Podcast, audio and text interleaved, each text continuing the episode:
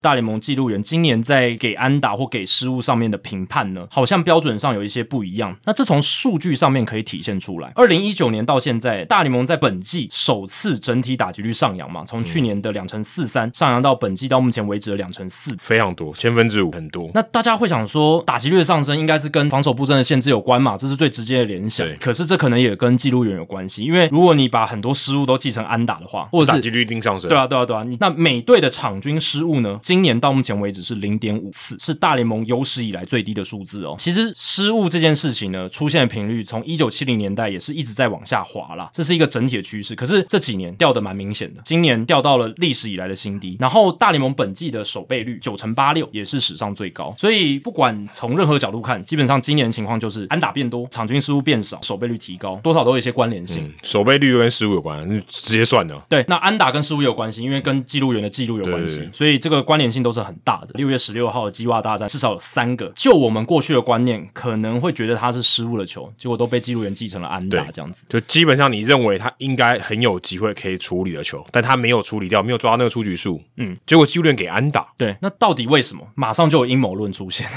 这个而且这是球员提出来的。这个天使队的投手 Patrick Sandoval 他说，他觉得这是联盟有意为了配合今年新规则的实施而采取的做法。为什么呢？因为大联盟希望让打击率上升嘛，就能创造说我们这个新规则守备布阵限制它有效果哦。你看我们整体联盟打击率上升了，所以数它是据有会效证果的。数据会证明。对，数据会证明嘛。你看我们联盟整体打击率上升了，BABIP 上升了，所以我们制定这个新的守备布阵限制，它是有效果的。Sandoval 认为这是联盟为了达到这个目的而告诉记录员说，你在记守备失误或安打的时候，尽量偏向打者那一边，尽量都记就成松安一打点啊就对松一点松一点，不要对防守球员太苛刻。这个是 Patrick Sandoval 具名的哦，来表达想法。其实我还没有看到他讲这话的时候，我就有这种想法了。嗯，因为我觉得会这样想，我个人觉得逻辑蛮正确的。对了，对了，只是对啊说他有没有这样做我不知道，但是嗯我推论这样，我会不会觉得这个推论很荒谬？我觉得蛮合理，因为如果今天大联盟真的要这样做，他想要让这个结果是对他 favor 的。今天做这个事，我不希望他没变化吧？对我们大张旗鼓做这些改变，结果没有什么效果，那我是很笨吗？我看起来很蠢哎、嗯对那如果有一些我可以改变的，我让它好看一点，我觉得是人之常情吧。对啊，所以这个思考逻辑是这样，就是大联盟希望它的新规则有效果嘛，不然他干嘛实行这个新规不则然就？显得很白痴。对，好，那你新规则要有效果，你数据上要有证据可以来说服人家，你真的有效果，所以他们希望整体的打击率上升的，这也是他们这些新规则的目的。好，那你需要这个数据提升的话，那你可能就要有真的实际上新规则带来的改变，或者是如果没有改变，你可能要用一些其他的方式让这个数字提升。对，这个就是阴谋论的来源。但可能有点不准确，但像美化那个数据，对对对对有一点对美化了，因为他事情本来是那样，这个这个球就是滚地球或什么的对，那你会想要美化一点，就是让他记得安打，就会帮助你这个数据会更好看，而且这个是联盟可以操作的绝对可以空。间嘛，这就是他也不会说这个很离谱，对就是他这个绝对他可以做的。对，但那样子就会变成操弄数据嘛，对对不对？就是你真的是主动去操弄，所以这个其实是一个蛮也不能说严厉，但是就是我会觉得是一个指控啊。那大联盟官方当然也要跳出来，他就是强烈的否认这件事。他他不能承认吧？承认也太好笑了吧？他说什么也不能承认，对啊，就是你这样做的话，你就显得太没有格局了嘛。也这个很这个比换球还离谱。对啊，你这样联盟的公信力就会受到非常大的对质疑。所以大联盟场上策略的营运长 Chris Marinac，呃，他也是在春训的时候向所有媒体解释新规则的官员，他就说大联盟没有对记录员下任何任何的指导期，也没有说应该要做对打者比较有利的记录方式，都没有。那 Marinac 他的解释方式是，这应该跟新规则所导致的大家原本没预期到的副作用有关系。为什么呢？因为投球时钟导入了嘛，play 跟 play 之间的间隔减少，减少所以记录员判断的时间更短了。在那样子的情况下，你的判断时间变少，你会做出相对来讲比较不会对人造成伤害的选择。就是不要记失误啦，失误对于防守员是一个伤害。对，那既安打的话，打者是有利的。可是这样反过来讲，对投手是伤害对啊。你伤害得到的是投手，但最直接的，在那个 moment 那个当下，你记失误一定就是伤害到防守球员嘛。但是如果你继承安打的话，最直接是有人获利。长期来看的话，可能要比赛来结算，诶，哎你才会知道说，诶，这个是几个非自责分这样嗯子。可能最直接还是如果你记失误，那一种对人造成伤害的感觉比较大，应该说会变成这样，。你记安打，打者可能加薪的筹码多一点点，对啊但你说投手的扣薪的机会不会直接变多，因为他如果没回来的话，可能还好。对因为自责分率可能感觉到不到还好。没错，而且这个也造成说，就是因为记录员一定要在那个 play moment 发生的当下就做出决定，但是观众你不一样，观众你可以看 replay 看好几次嘛，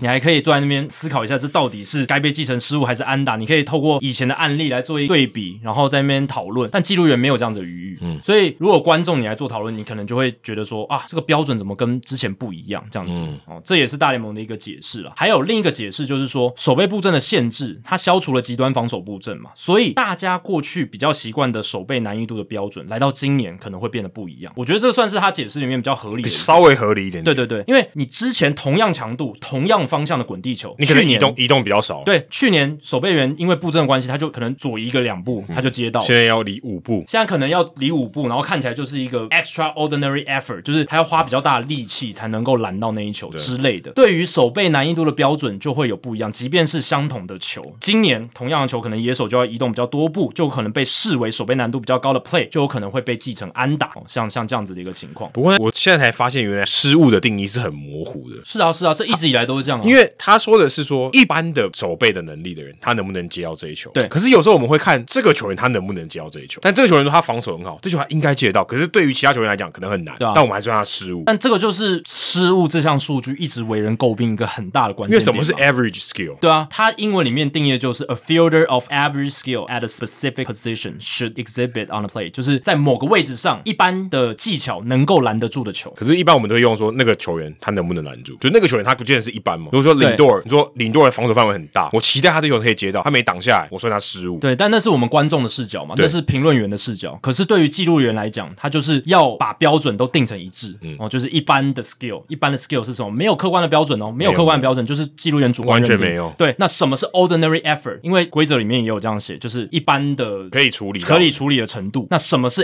extraordinary effort？什么是比较难的处理程度？这个也是用形容词来形容的，它并没有一个客观量化的标准。你说一个正面的很快的球打过来往你正面打，到底是好接还是不好接？对啊这个很很难说嘛。对啊你要怎么说这个到底好接还是不好接？一般人是觉得好接还是不好接？所以这个是对于记录人来讲一个非常非常大的难点。他也知道说他做出的认定绝对没办法讨好所有人，然后也会受到一些责难跟检视。可是没办法，他就是必须做出这些艰难的决定。那大联盟也知道这件事，所以这几年随着科技工具的发展，大联盟也给记录员一些额外的工具，还有评判的依据，这样子包含 Statcast 的数据嘛。就急球出速嘛。击球出速、安打形成率都提供给记录员，嗯你可以马上就知道这一球它的强度是多少，然后它形成安打的几率是多少，这可以作为一个野手守备难度的标准嘛这？个绝对可以。那还有就是从二零二零年疫情年开始，记录员是怎么记录的？他看比赛对影啊，看片。看画面，看跟画面跟我们一样。大联盟从那一年开始就提供了记录员非常多的影片来源哦，就可能不只是像我们转播的时候只能看到一个画面，来帮助他们从不同的角度评判，看这一球难度到底是多少。这些都是帮助记录员做出更一致、更为正确的记录认定。而且大联盟也建立了 Slack 的平台，那这个就是同事之间可以联络沟通的一个平台对。大家如果这样子没有用 Slack 就 Line 啊，对差不多一样，就通讯软体。啊让这些在同一个工作场域里面的人，他可以沟通，这样横向的沟通增加了。那以前可能就只是说，诶，记录员只能跟大联盟办公室去问，诶，这个 play 到底要怎么判，呃对不对？这标准到底要在哪里？呃，他们从这几年开始有做这个 Slack 平台，那可以跟其他的记录员做一些横向的沟通，这样子。不过今年季中，大联盟有对记录员做了一个调查，七月的时候发现记录员其实不太喜欢太多人提供意见， 他们觉得还是单一的管道比较好，所以今年季中他们又改回了，只有记录员有需求的时候，他们才直接跟大联盟办公室来做单向的对沟通，就是说这球该怎么判，给我一点建议这样子。对对对，就变成这样，又变回到像以前的这样的做法。总而言之，就是其实记录员他们有他们的难度在，那大联盟也提供一些工具给他们，让他们可以比较好的来做一个认定啦。可是今年的状况是难度提高了，我们刚刚讲新规则，然后判定的时间变少这样子。还有一点就是美国的运动博弈日趋盛行，这会影响到很多人的潜。不止赌客吧，球员也会差很多啊，对防御率差很多哎、对对打击率也差很多哎、没错，当然球员这个本来就会影响的嘛。这几年难度提高，就是运动博弈盛行之后，你记录的判定稍有不慎，或者是不符合大家的期待，联盟被批得更严重。对所以你记录的认定标准要更为一致，这是这几年运动博弈开放之后，大联盟有在做的一个要求，这样子。所以变成说，当你开始有一两个 play，他对打者比较仁慈的时候，那后面记录员就要跟着这个标准一直走，所以最后就一直趋向变得比较容易记安打。我觉得应该是这样，就是有有一种骨牌效应的感觉，因为大联盟就会希望，好，你既然有这个潜力了，那我们接下来都要照着这个标准走，这样子有点变这样。我觉得如果宽松，如果我们先不考虑所有人的感受好，嗯，我觉得如果宽松其实是比较好的，我觉得对大部分人来讲是比较好的，嗯，利大于弊啦，你一定有弊嘛，嗯，严谨一点的话可能比较难，嗯，就是太容易给一大堆失误啊，然后可能比赛会变得很奇怪，就比赛品质，你光看数据 box score 会很难看，你安打多可能大家觉得哎、诶比赛有来有往嘛，对不对？我说如果以这样的呃比较简单单的方法去看，然后可能、诶如果你今天要判断安打的那种赌盘的赔率，嗯，也会比较好看一点嘛，嗯对。嗯我觉得是这样，但是对，但是也回到还是问题是标准啊，就是你是不是能一致？你不能一致的话，就变成很多那种操作的空间，就就会人家会觉得你的公信力就会有很大的影响。对，所以其实大联盟他们在追求的是一致性，它并不是说我一定要现在安打变多了，我就要把这整体、呃全部调回失误比较多，或者失误比较多了，我整体调回安打比较多。它其实求的只是一个一致性，就是好，现在安打都比较多，那我们就维持这样，我们就维持这样的一个标准。对，这可是这种投感手觉就会不爽了。对啊，可是我觉得很吊诡的是，其实这几年就是失误一直在变少啊，它就是在变动嘛，你就感觉你的标准越来越不一致了。我们今天都不讨论任何趋势，失误变少这件事，我觉得超不合理耶。失误本来就很 random 的、啊，它不应该是一个很强烈的趋势吧？但合理的地方在于说，因为选手对于手背训练的要求越来越高，或者说我们这几年筛选出来的球员都是运动能力比较强的野手。是，对，然后再来就是防守的专业化越来越强，跟五十年前或一百年前真的差距很大。因为大联盟早期的时候失误非常非常多，是。但我说近二十年，你说要失误有明显的下降，我是觉得很难啊。是嗯因为球很多嘛，一场比赛非常多球、欸，你如果有一两个难的 play，对他可能对于整体的失误率来讲影响不是到那么大。可是你当你有这么多，而且你的失误率还明显下降的时候，代表整体的可能防守能力就突然提升，对就是所有的平均的人都提升了，就这个不容易耶、欸还有一点就是近十年来有手背布阵嘛，今年这是以前啊一个对，这是一个我觉得很大的点啦。手背布阵真的大幅减少了失误出现的次数，因为在大概二零一零年的时候，每一队场均零点六二次失误，那今年是零点五嘛，所以掉了蛮多差超多的对，然后大概二十年前的时候是零点七一、零点七二，所以照理来讲，如果你按照你的手背布阵拿掉，就像今年这样，应该失误要回去一点吧？就没有啊，对啊，还是对啊往对啊下。没错，这个就是更不合理的地方，所以才会被拿出来讨论。因为照理讲，对我同意手背布阵绝对有帮助于防守。假设我对原本要花五步拿到球，我现在走两步拿到球，我要传一垒，我相对是轻松一点。对啊我说五步移动，我传一垒，我也可能发生失误。手背难度变小了，对可以可以这样讲。当然，呃，选手他本身的手背范围，这个是没办法用失误来衡对对量的没错没错对没错对对，我们讲的只是单纯失误这个东西而对，已，就一样的防守球员，嗯对他面对同样的球，他现在能不能防守布阵，他的难度会直接的影响。可能就变从这个